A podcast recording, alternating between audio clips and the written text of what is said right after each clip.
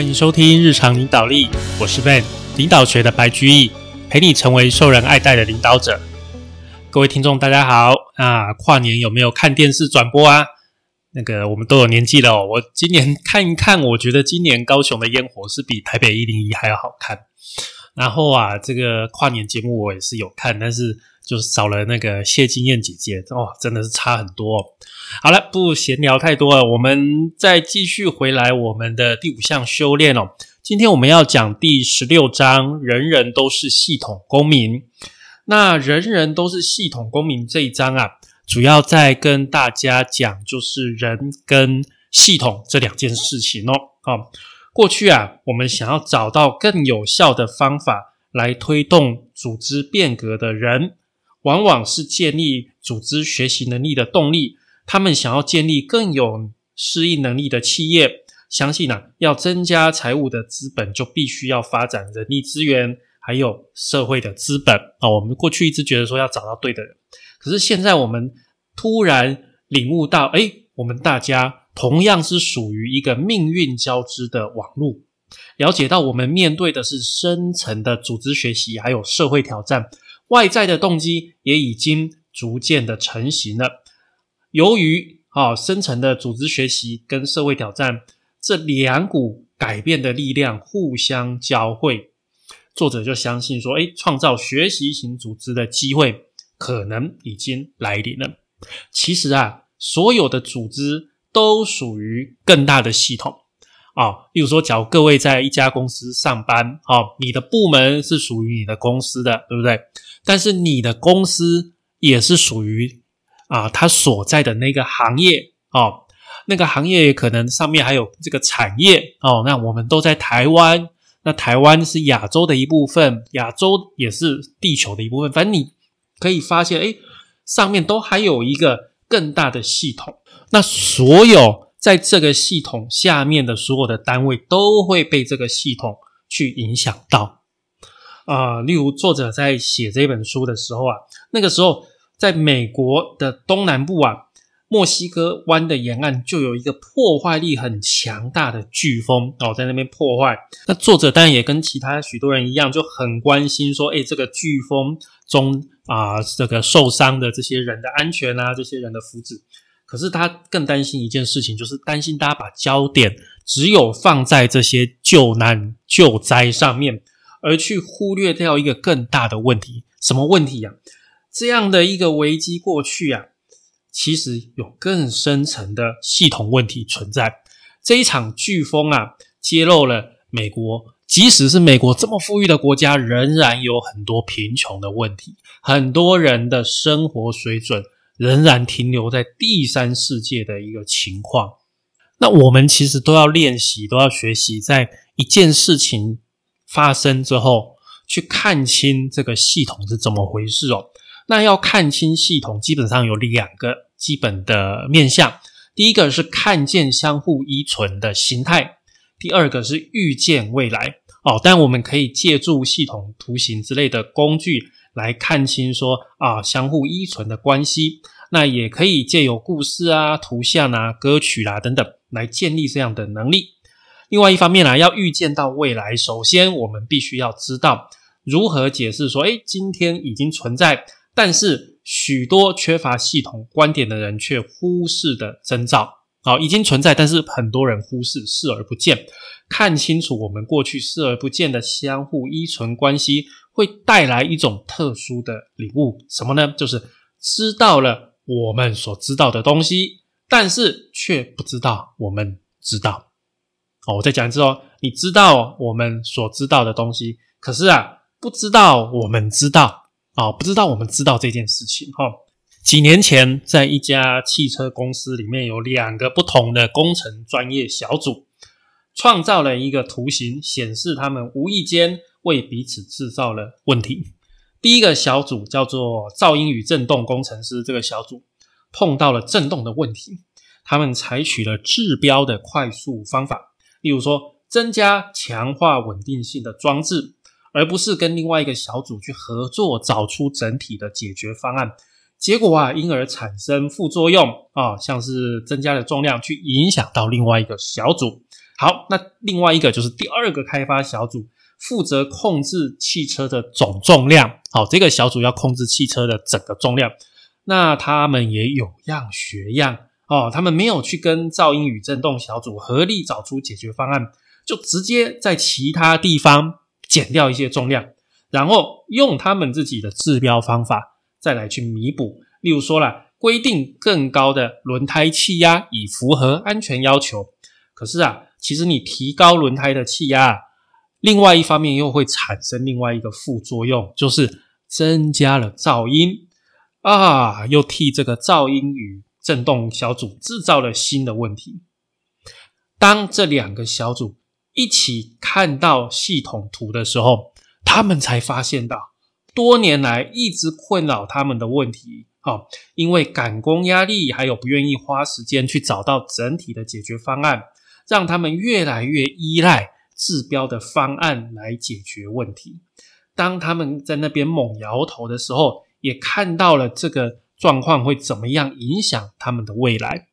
好，就是呃 A 这边去解决的问题，用的方法刚好替 B 制造了更多的问题。那 B 为了要去解决这些新的问题，又用让 A 更困扰的方式去解决。所以啊。两个小组之间彼此的敌意啊，日益升高，整个产品的设计却越来越糟。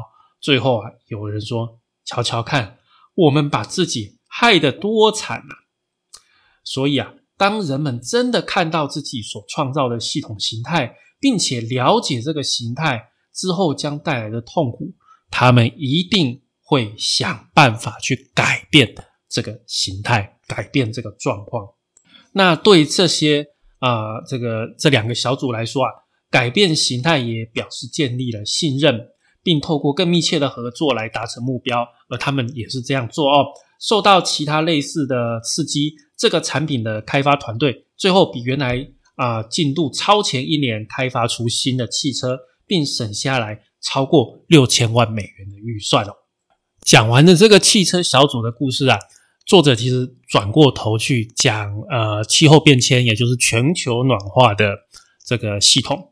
但是啊，我觉得这里面他有一个比喻很好玩啊，他就问大家说，如果有一个八岁大的小孩，会怎么样去解释我们现在面临的全球暖化的问题？他们会想要啊，八岁的小孩会想要知道什么事情？作者就说，建议大家可以想象一个浴缸啊。水不断的在流入浴缸哦，大家就很快就明白，二氧化碳就好像流到浴缸里面的水，然后啊，二氧化碳的浓度就是浴缸目前的这个水平面哦，这个水的高度。那当作者问说小朋友还想要知道什么资讯的时候啊，很多人就领悟到未来的情况要怎样？要是流出的水量而定，我们流出去的水量有多少？在浴缸里面哦，你水一直加进来，那要怎么样把水流出去，才会让这个浴缸里面的水不会满出来吗？那这也就是二氧化碳排放到大气层之外的速度啊！领悟到我们还缺乏这些这个重要的资讯之后，这个作者就问：有多少人知道啊？相对于二氧化碳排到大气层的量啊，二氧化碳从大气层排出的量，也就是碳吸收的这个量，究竟有多少？啊，几乎都没有人知道啊，几乎都没有人知道。所以透过这个系统的模型，大家才发现到，哎，要去抑制二氧化碳的排放量一直增加，那要怎么样？就是要想尽办法去降低二氧化碳的排放量。好，那中国有一句老话叫“有志者事竟成”，这件事情可能。不会在我们这一代完成，可能会在我们孩子甚至是孙子那一代才能够看到目标。但是啊，我们仍然可以说，虽然我们还没有看到气候变变迁的实际的效应，但是下一代会看到。除非我们学会看清我们所创造的系统，而且选择不一样的方向去前进。接下来的例子是全球粮食供应链啊，这是一个很大的题目，整个地球的一个粮食。那其实啊，现在因为有的企业啊，不管是食品相关的企业、粮食相关的企业的一个帮忙，整个效率是不一样的。好，这些供应链呢，很强调什么高效率、低成本、快速反应啊。可是啊，如果和创造能够因应未来真正永续的供应网络所需要的改变比起来，这些都只是小小的一步哦。我们要真正创造出能够永续的网络啊，要看清楚自己参与与创造出来的更大的系统，并且共同创造出新的营运方式哦，影响到地球上最多人口的全球供应网络，当然就是粮食供应链。粮食的这个生产还有配销，形成全世界最大的产业。好，在里面的人力超过十亿人，在大部分生活在富裕国家的人来说，全球粮食供应系统运作的很好啊啊！在纽约、在巴黎的消费者，只要花一两块钱美元，就可以在冬天买到哈密瓜啊。可是啊，当有钱人以他们负担起的价格，很方便的买到各式各样的食物的时候，粮食供应链、粮食供应系统却在全世界制造贫穷，带来了政治还有经济的不稳定，以及破坏了环境。过去五十年，大豆、玉米、小麦、棉花、马铃薯这些重要的农产品价格下降了百分之六十到百分之八十，产量。却直线上升了两倍，甚至到十倍。有钱的消费者当然很高兴，价格一直下降。但是啊，全世界靠农场收入过活的农家来说，这是一场悲剧，因为他们赚的钱越来越少，他们越努力赚到的钱越少。比方说，今天咖啡的平均价格差不多是啊，就是咖啡种植者、咖啡的那些农夫生产成本的一半而已。你花的钱不够他们成本的一半诶。事实上哦，今天全球粮食供应系统为了有钱人生产便宜的食物，却为穷人生产昂贵的食物。越来越多全球的企业开始了解了这样的情，那大家就坐下来慢慢来看清这个系统，就发现这个系统里面有三种力量在推动这个供应链。第一个哦。在这个我们全球粮食供应链里面，我们要借由提高产量啊，来增加获利，促进供给成长。因为我们觉得说，哎，我量增加了啊，就会有更多东西可以卖出去，所以我资本我要投资更多的钱在产能提高这上面。好，这第一个。第二个，透过增加供给。降低我的售价，还有提高产品的普及性啊！全球所有的市场都买得到，而且物美价廉，很便宜哦。这样的话就能够促进需求成长，因为过去啊买买的人很麻烦，不一定买得到。现在大家都买得到啦，这样子需求量就会成长，导致啊粮食的生产者看到更多的市场机会，然后再进一步再去增加供给。第三个，由于价格下降。刺激生产者要进一步再提高产能，我生产越多量，我平均的成本就能够降低。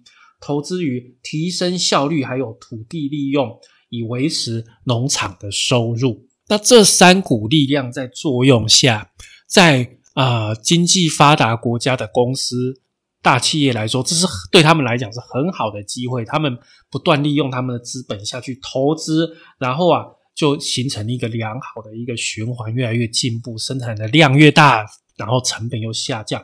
但是在贫穷国家的农民，还有很小型的这个农作物公司，就面临越来越低的价格。说，我我种的这么辛苦，卖出来价格撸来撸败，行完撸来撸赶货啊，对吧？那就变成说我只好这样，要继续提升产量，才能去确保我的利润。甚至说，哎，我求不要赚很多了，我不不要亏钱就好了哦。碳金价是碳干科技，对吧？哦，那在这个情况下，农民反而哈就会透过肥料还有喷洒杀虫剂，在他们原本那个土地不是很肥沃的情况下，提高生产效率，保持收入的水准，所以造成呢，我们现在粮食供应系统的现况就是，不管经济好。经济不好，反正我们粮食的产量就是不断的在上升哦，不断的在上升，价钱不断的在下降，所有的农民都在拼短期的产量，让土地又更加贫瘠。然后啊，农民更加不顾一切，想尽办法提高产量还有收入。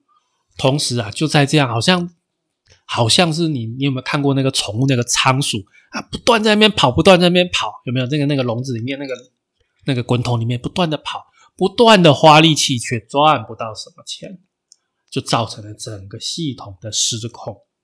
那有一位永续研究院院长以及永续粮食实验室啊计划共同主持人，他叫汉密顿，他就说啊，没有人希望自己的决策会导致不永续的系统，每个人都尽量做最好的决策，但是他们是在极度片段化中的系统去做决策。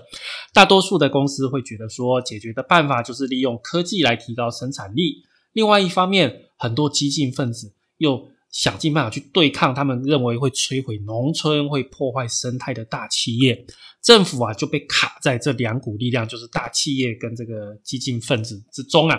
一方面要面对企业提高产量的压力，另外一方面又要因应农产品价格下跌而离乡背井的农民造成的政治不稳定。那有钱的国家的政府就说：“哎，我每年花五千亿美元来补贴农民。”但是。贫穷国家的政府当然没办法这样做啊！这中间欠缺的是让所有的团体根据长期的福祉还有共同利益一起来思考解决的方法。那作者提出了呃三四个的呃看法，面对对于这个粮食这件事情，第一个，由于最困难的系统议题会跨越地理还有机构的界限，策略性系统的缩影就必须。同样是能够代表企业、政府、公民社会的跨部门团队哦，这些相关的都要有代表。不同领域的人要组成团队，而且要愿意合作，不是彼此攻击哦。这本身就是一个很辛苦的任务哦，所以要能够跨越这些障碍，跨越这些界啊这些界限，去形成这种特殊的团队。第二个，集体看新。系统形态必然会带来一场多面向的思考，还有感觉上的体验。当大家不再互相指责，而且开始体认到我们全部都是问题的一部分的时候，你会知道自己已经开始看清了系统的形态。全球粮食系统背后的驱动力，包括第一个，企业抱着平常做生意的心态，那无视于粮食产销对于农家、农村还有。环境系统的影响。第二个，农民没有节制的一直去持续的提高粮食的产量。第三个，身为消费者，当我们用最便宜的价钱去购买食物的时候，我们很少去想说这食物从哪里来的啊。然后第三个教训是，团队成员发展出来的关系将会影响集体觉悟的品质，以及因而产生的共同承诺。大多数企业、政府还有非政府组织的活动都是一种交互的关系，从这之中啊，没有办法去促使更大的系统转型。最后呢，建立新系统不只是为了获得解方，而是要以大家对于目前系统的共同理解为基础，由互相信任、全心投入的人发展出网络，共同致力于创造新的系统。这个就是关于粮食的这个全球的系统，作者给出的一些看法哦。真正的系统公民大部分都很年轻，不到二十岁。越来越多在今天世界成长的孩子，对于世界有一个整体观，还有一个整体的意识，这是过去所看不到的。新一代比过去任何世代都能看清楚今天世界上发生的事情。他们自然而然的跟其他人还有其他不同的文化产生连结，他们很担心自己的未来，要把这些年轻人啊对于未来的忧心转化成为建设性系统公民意识的基础，让年轻人自己觉得自己是系统公民，认为自己是全球系统的一部分。学校的角色其实蛮重要的啊，MIT 也就是麻省理工学院工程研究所前所长葛布朗就说。当老师就是在扮演先知，我们不是在帮孩子准备好因应目前生活的世界，而是要帮助他们为我们几乎无法想象的未来预做准备。不幸的是啊，全世界的学校都受限于传统的压力，没有办法创新。所以其实哦，我们要当这个学校要让学校把系统思考融入课程当中，哦，学生跟老师分别去扮演学习者，还有良师益友。而不是单纯被动的聆听者跟无所不知的专家，哦角色是不一样的，是要有互动的。他们的这些学生的天赋才能，才可以顺利的滋长、开花结果。如果我们能够成功建立以学习为中心、以系统为基础的教育制度，作者相信就可以看到系统公民意识蓬勃发展。也会充分明白传统教室还有以老师为中心的学习模式啊，这个效果是多差。那这章的结论是在于说，其实教育也需要创新，也需要改变。曾经担任长岛公立学校系统督学的欧摩塔尼就说啊。他们前一年跟学生一起开了一个健康咖啡馆啊，像是世界咖啡馆一样的会议，但是以健康为主题，有五十个学生自愿担任各桌的主持人，整个社区有两百人参加啊。学生很渴望获得多一些类似这样的领导责任，那我也相信这种活动会发展成为全国性的运动。今天我们的学校已经瘫痪了，压力过大的教职员呢？拼命在抵抗压力，这压力来自哪里？来自于不满的企业领袖，还有可怕的家长。不过啊，我们都知道，为十九世纪还有二十世纪所设计的这个教育体系啊，必须经过大幅的改造，才能应应二十一世纪的教育需求。因此，必须容许创新的空间，而不是只是施压要求绩效。年轻人对这个情况深有所感，他们知道自己必须要成长为世界的公民，他们要了解世界的问题，而且需要知道如何有效解决这些问题。无法应应这些需求的学校将会越来越边缘化，不受孩子重视。年轻人深切的渴望能够参与这一切，真正的问题在于，那我们呢？好，以上就是我们第十六章哦。人人都是系统公民。你听完这一章，应该听得出来，就是我们这章作者是在探讨说，哎，用用用一些更大的系统，然后到最后还是要回归到教育，也必须要做一些变化，要做一些改革，这个上面哦。好。感谢您的收听与追踪，请帮我们在 Apple Podcast 的评分与留言，也欢迎追踪我们的 FB 粉丝团日常空格领导力以及 IG，我们的 IG 账号是 Leadership C Podcast 日常领导力，我们下次再会喽，拜拜。